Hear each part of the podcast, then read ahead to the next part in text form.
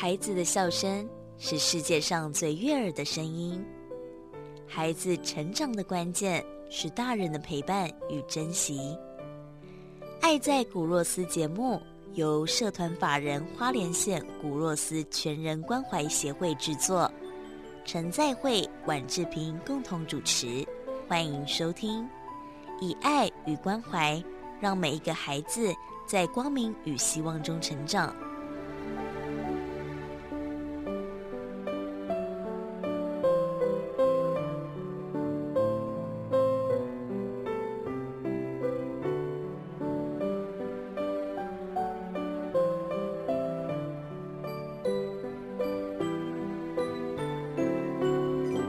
大家好，欢迎收听《爱在古若斯》这个节目，是由社团法人花莲县古若斯全人关怀协会制作。那我们的节目呢，由我跟在会牧师啊两位一起来跟大家分享。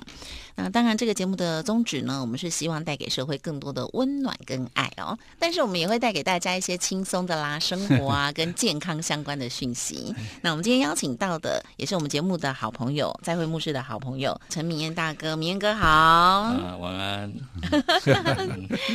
好，我们今天呢要来跟大家分享啊，这个春天的季节呢，非常适合到花东去旅游。嗯，那我刚刚节目前面也提到嘛，就是我觉得每次呢在这种季节交换的时候啊，我要出去玩三天就要带六天的衣服，因为你都不知道那边是冷还热，虽然。都有气象可以预报可以看，可是真的，一到那边你才会发现，天哪，跟那个气象预报的完全不一样，真的。好，那明月哥其实平常台北跟花莲两地跑，对不对？是是。那像这样四月初啊，天气还还不错吧？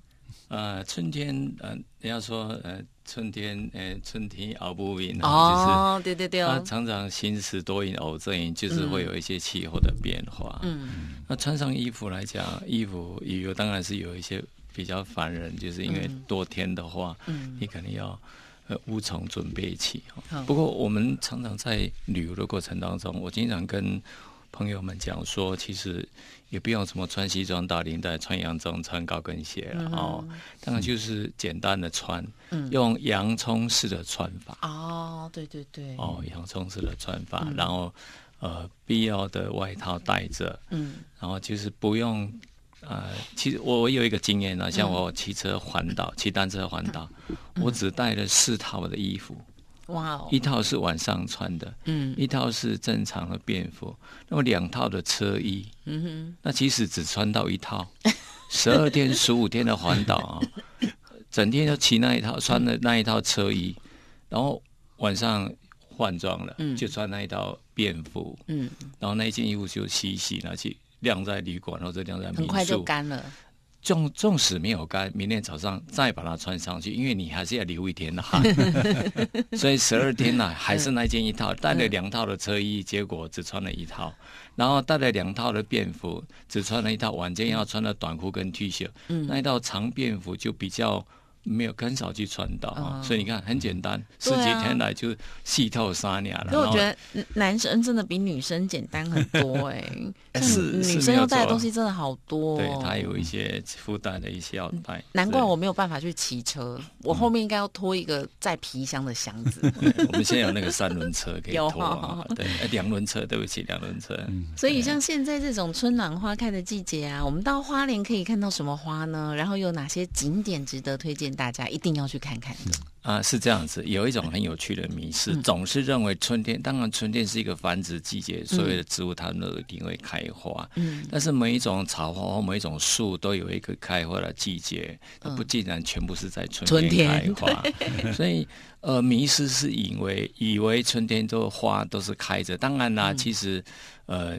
金针花偏偏就是在九月、九月、七八九三个月开花，金针花海。所以，所以如果说单纯以花的这个赏花的以目的主题来看的话，当然呃也不是不行，只是说你到处都可以看到花。嗯啊，十一月、十二月的油菜花。对哦，对不对？那我们就春天就看不到了。所以每个季节其实都有不同的花种。是，所以看你要到哪个什么地方去，然后那个地方有什么样的植物，那个植物刚好是开着花，是这样子。那春天这个季节，我们刚好可以看到什么样的花种呢？呃，其实呃，春天的花种没有，并没有特地一并没有用用观光的呃主题角度去对待它了，所以所以往往春天并没有什么的主题花性的旅游节、旅游性的节、旅游季哦，夏季有这个金针花季，嗯，然后那个。冬天有油菜花季，对，都有这样子。偏偏春天就没有没有特别一个花季。原来是这样，是这样，这是一种很有趣的，也不能说美丽的错或迷失了，就是因为大家把春天啊晚奇花开放的这种心情，把它放在了旅游过程当中，就会以为春天是一个呃赏花的季节，但事实上它本来就是万物那个时候是一个繁殖的季节，是开花的日子，所以特别。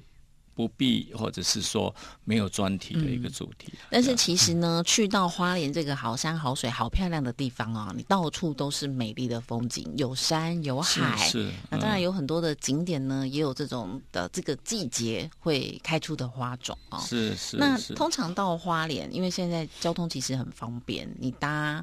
这个列车莒光号大概也都最久最久大概两三个小时，三个小时左右就会到了。对，是两个半小时到三个小时之间就可以到了。嗯，所以像在现在这样的一个期间当中，是非常适合到花莲来旅游的。呃，是呃，当然呃，气候或者是说呃温度的关系，现在比较适合。但是，一年四季也会有不同的时间，也可以到花莲来旅游这样子。嗯，那像我们。今天来介绍一下到花莲有哪些景点啊？可以带大家来去走走看看呢。呃，是这样子哦，刚好这个时候春天的过程当中，萤火虫刚好真的是繁殖的季节，所以这个时候是正是看萤火虫的季节。哦，所以有时候，但是萤火虫的活动是晚上七点半到呃九点左右，这个时候它会出出来飞行，这是它的活动的时间。所以，但是它晚上夜间的活动就比较。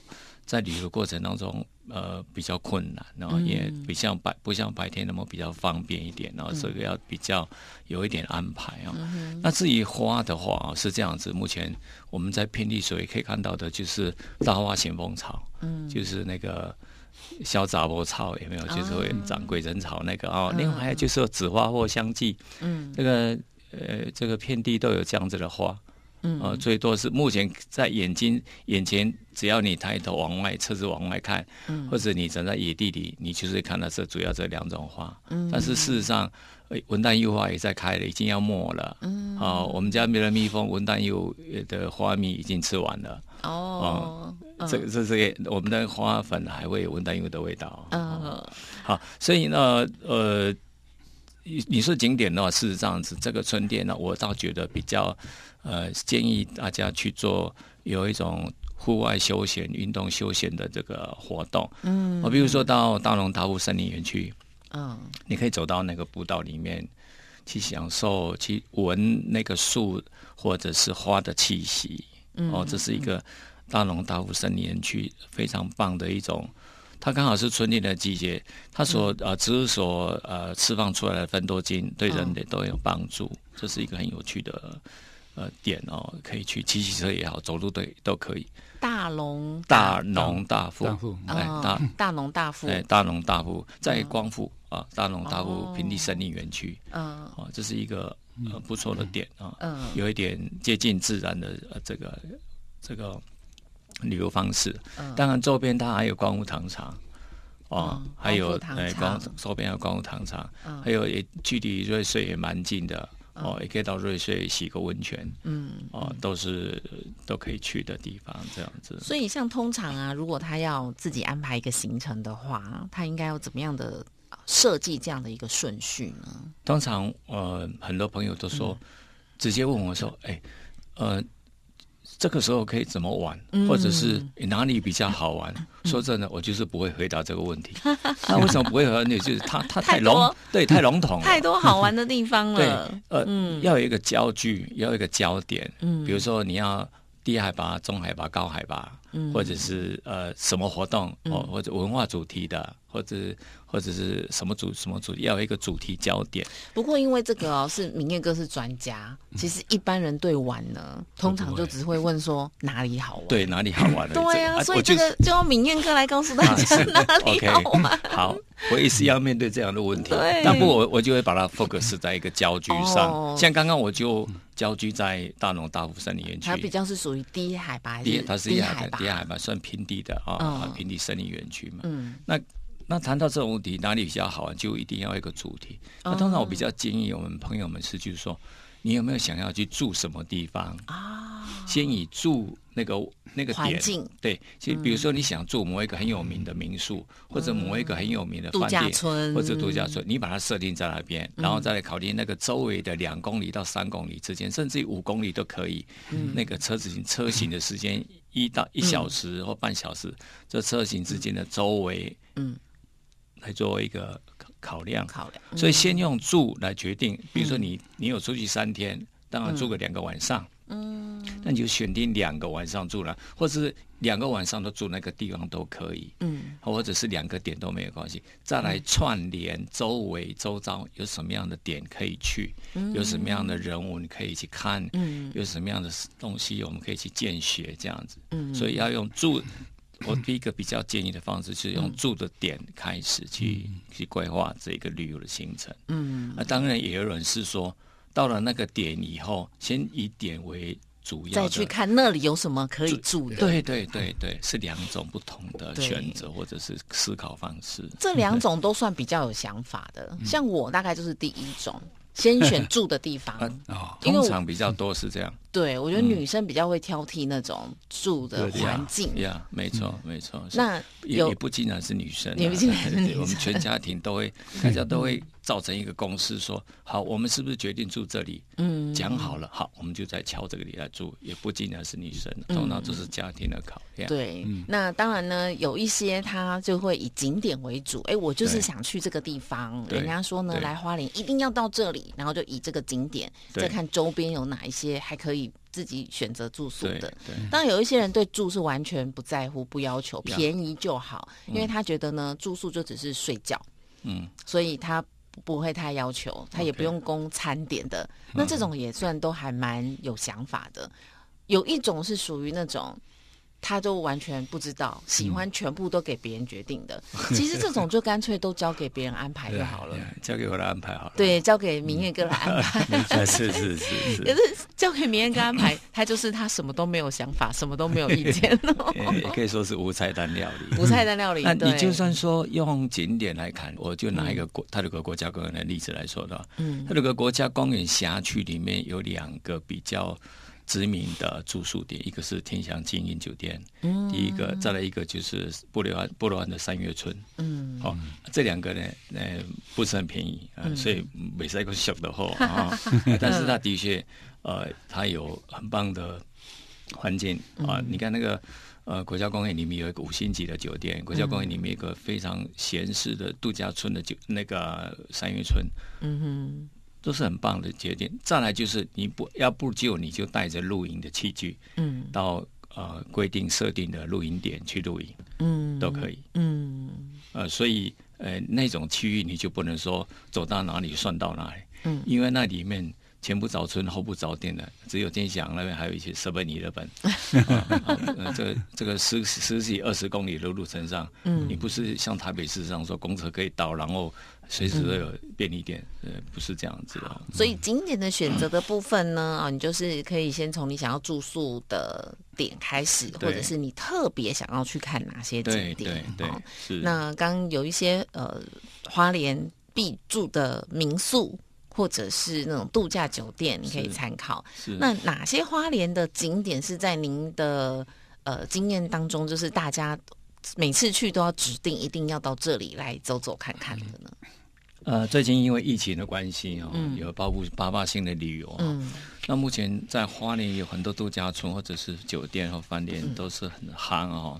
那最近有一个烟坡泰鲁阁店也也在试卖中了啊，它在接近泰鲁阁附近啊。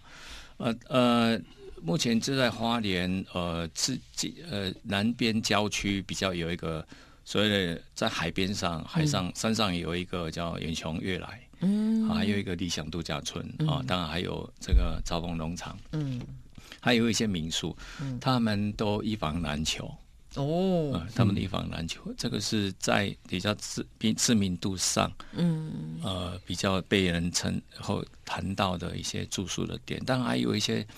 呃，一个人风格的民宿也是有了哈，特别是在海岸边的岩寮附近啊，那个地方还有好多好多很多风格的民宿，所以就变成看你的喜好。那现在取得的资讯方式就是上网，嗯，啊，上网看看那个点，看看那个照片，如果是你喜欢、希望的，或是你喜欢的，总是这样子来决定。嗯哼，我在留规划的过程当中，我比较不。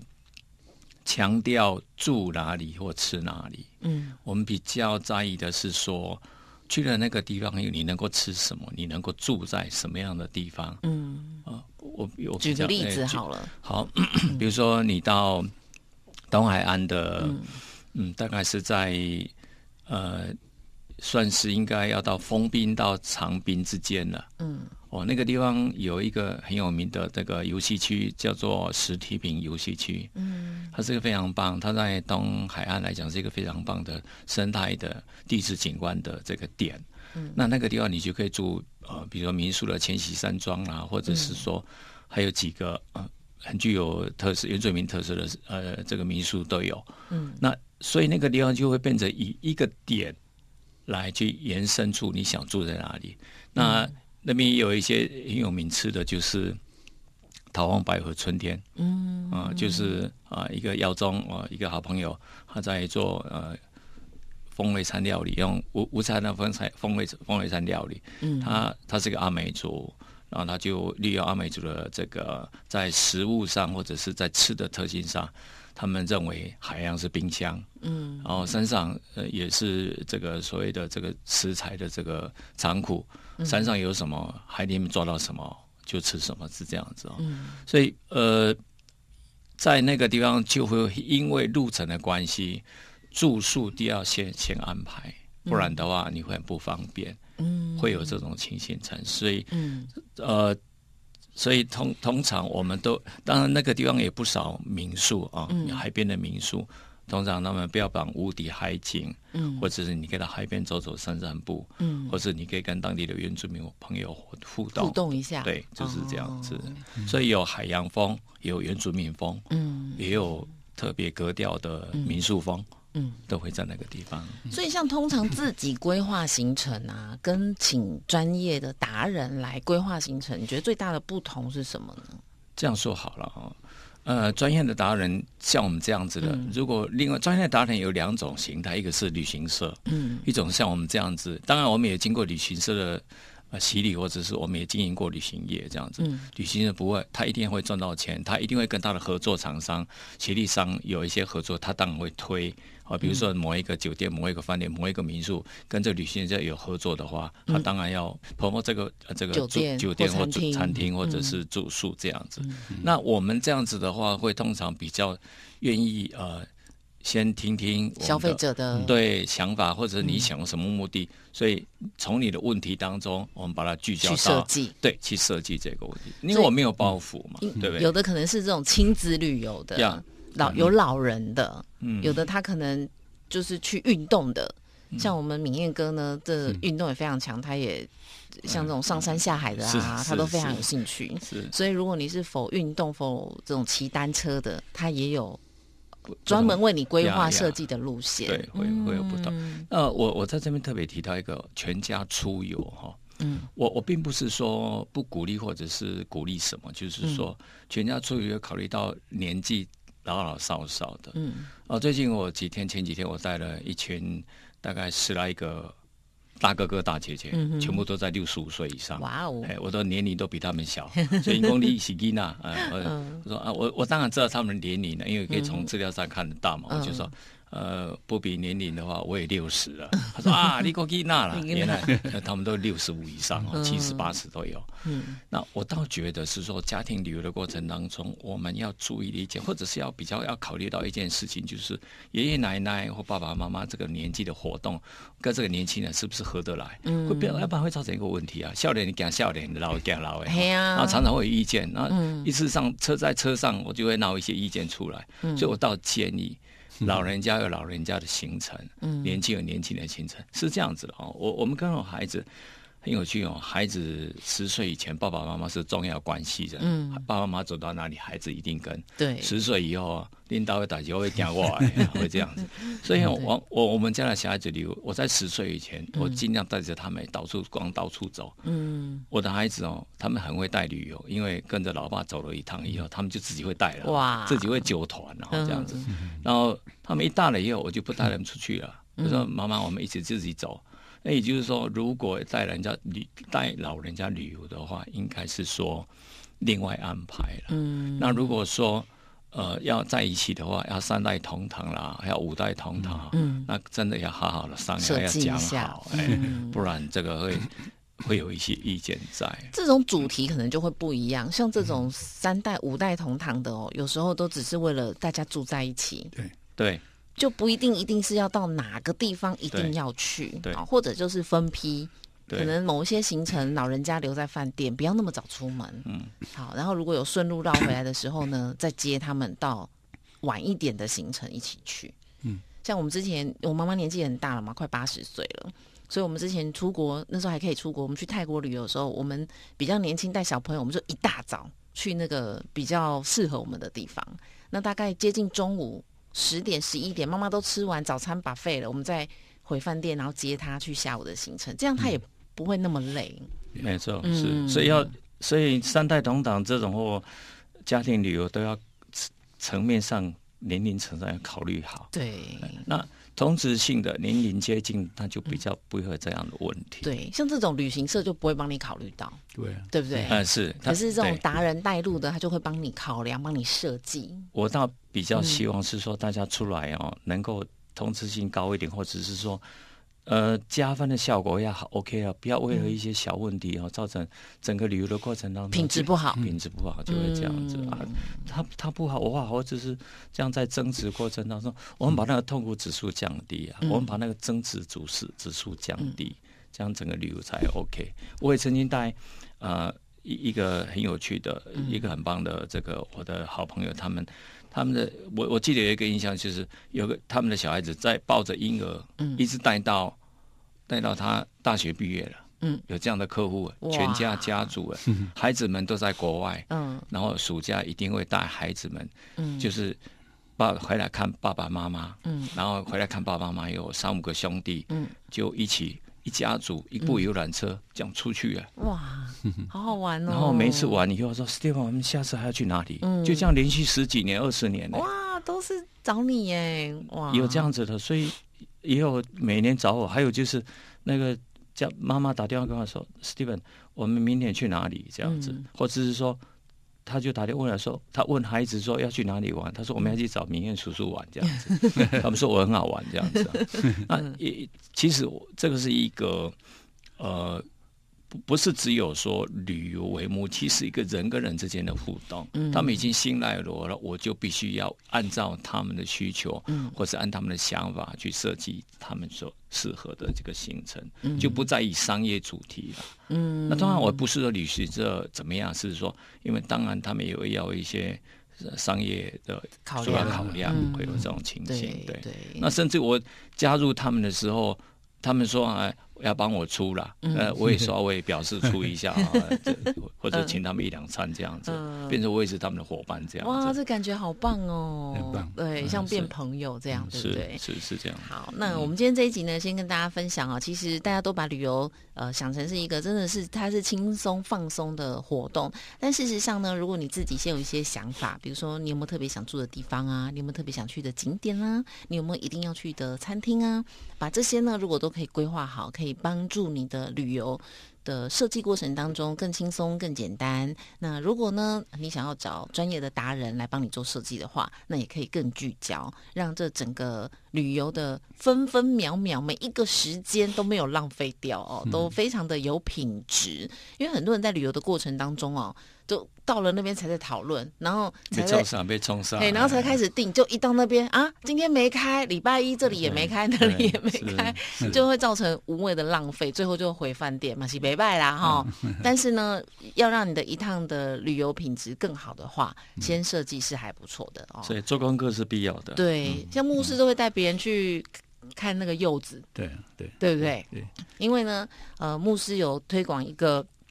认养柚子树的活动，那我们这个柚子很有意义哦。对啊，那个认养一棵柚子树啦，哦，呃，意思是说，部落里面他们像鹤冈哦，鹤冈是阿美族部落，他们只有种柚子，嗯嗯，但柚子长出来之后，如果卖不出去，台风来了把它打到地地上去，所以他们第二年就大概就没有收入了。哦，哎。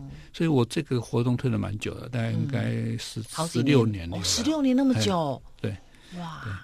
那我现在大概也可以，仅一年大概我能推到最高的就一百棵柚子树了。嗯，一棵柚子树就是整棵柚子树。如果你你认养的这一棵，嗯，那你中秋节你的公司员工大概都不用去买柚子哈。哦，真的？很八代金嘛。哦，一张一张文旦的柚子那文旦树大概两百台斤。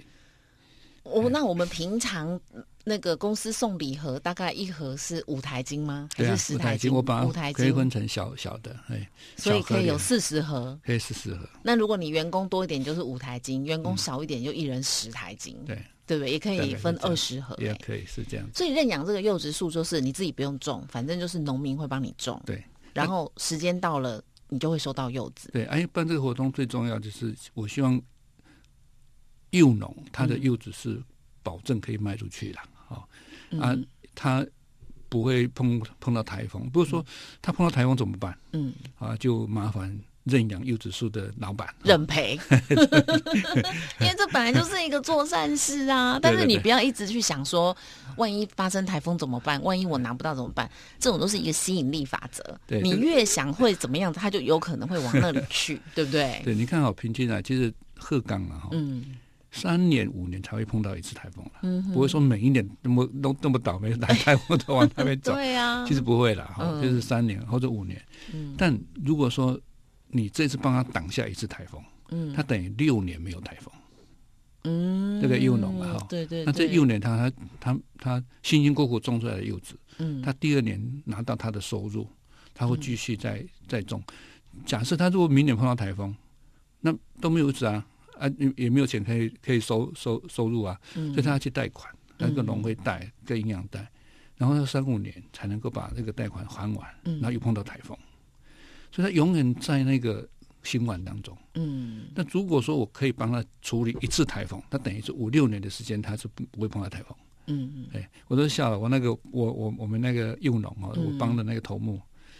第一年、第二年，我看他开始买一台机器了。嗯，好，因为他的是有机的机器，他不能拿他的有机文旦去隔壁那个那家有农药去去把它整理嘛。哦，所以他不行，那这样他每次要排队都排不到。所以他这一次有钱了，他就买一台自己的机器。哦。然后呢，第五年的时候，你看，哎，他怎么把他的那个放柚子的文旦那个把它盖起来了？盖这个大的很大的铁皮屋啊，就是柚子可以放里面。嗯。再过两年两三年，我看他自己换车了哇！结果我十几年开我那一部车，破老爷车。哎，所以我们也是，如果你有认养柚子的话，你的观光行程当中就可以去看你种的那棵柚子树，从小树到大树这样子。这个有趣啊，就是像有有一个企业哈，他真的一棵柚子树嘛，它企业不会没有很大，大概。三四十个员工，哈，嗯，然后因为他有他知道他们那一棵，嗯，所以他们柚花季，就是我们三月的时候，柚花开了，他们他们他们公司就派游览车过去看柚子花，哦哇，那个时候没有碰到米燕的，所以所以那个时候。就就他想的问题，通通会出现了。嗯，因为员工来的时候，有时候会带自己家人去嘛。嗯，就怕跟他那个老少 对吧，是一个问题。就刚才明艳大哥说的那些问题都出现了。对对啊，因为我都找有旅行社嘛，我们不我们不懂理怎么理由，最早啊旅行社给我排的景点都是很固定的。嗯，啊，一些鬼个过一下干嘛讲？他们其实有来过了，你又去了，所以就不胜了。呃，所以那个柚子树上面会写我的名字吗？会啊，他们去看柚子树，好，比如说他樱花季的时候去，啊，这一棵是他要的，嗯，那我就在那一棵打他公司的名字，某某电台、某某公司是这样子。哦，然后呢，到七八月开始有台风，因为中秋节大概九月吧，九月初的时候，七八月带有台风，员工都很。担心我的柚子，哎，他祷告的祷告，然后 去去拜妈妈祖拜。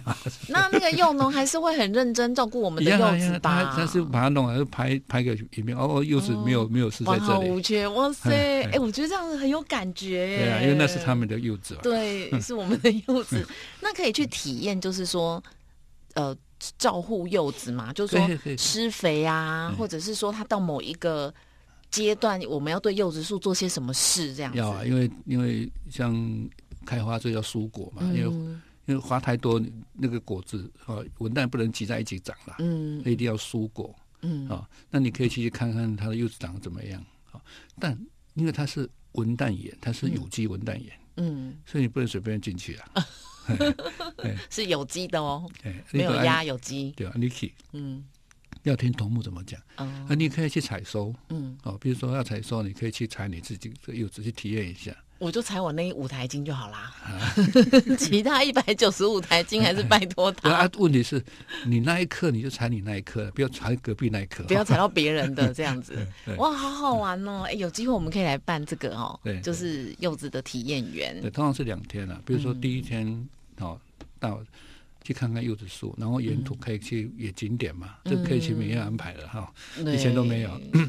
那之后，因为我们认养柚子树，就可以看那个农民他们的农家怎么生活。嗯，那听头目怎么讲，嗯，阿妹族的文化。嗯，然后回程的时候，因为我我们我们我你买了我的柚子，嗯，好，那我会有利润嘛。嗯，那我们协会是这个利润，我就会给小朋友吃饭。哦，卖柚子的利润。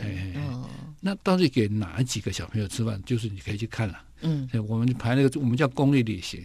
嗯，好，去看那个景点，啊，不去看那个柚子，然后看景点，然后回程的是看我们我们的小朋友。嗯，哎，因为我有换了有剑道班嘛。嗯，哦，剑道班现在已经很活跃了，一一两个一起投哈。哎，啊，绘画班就比较安静一点，因为它有治疗性质。嗯，好，那平常我们的照顾型照顾型的教室，就是平常我们。小朋友吃饭的地方，和一个教会，和一个协会，在一个小小的地方，就跟孩子做一个简单的互动。嗯，就知道哦，原来我们的孩子在这边。所以认养柚子树可以帮助农民，也可以帮助我们这些剑道班、星光阅读班的小朋友们，然后帮助这些小朋友快乐成长，然后也可以帮助农民预防台风。重点是自己也可以拿到柚子啊！我觉得一举多得哎，反正你都要买柚子，对不对？蛮有蛮有意思的，非常有意义哦。好，今天呢收获很多，那我们不小心也超过时间了。再次谢谢我们今天的特别来宾米燕大哥来到节目当中，谢谢，谢谢，谢谢。爱在古若斯节目。由社团法人花莲县古若斯全人关怀协会制作，以爱与关怀，让每一个孩子在光明与希望中成长。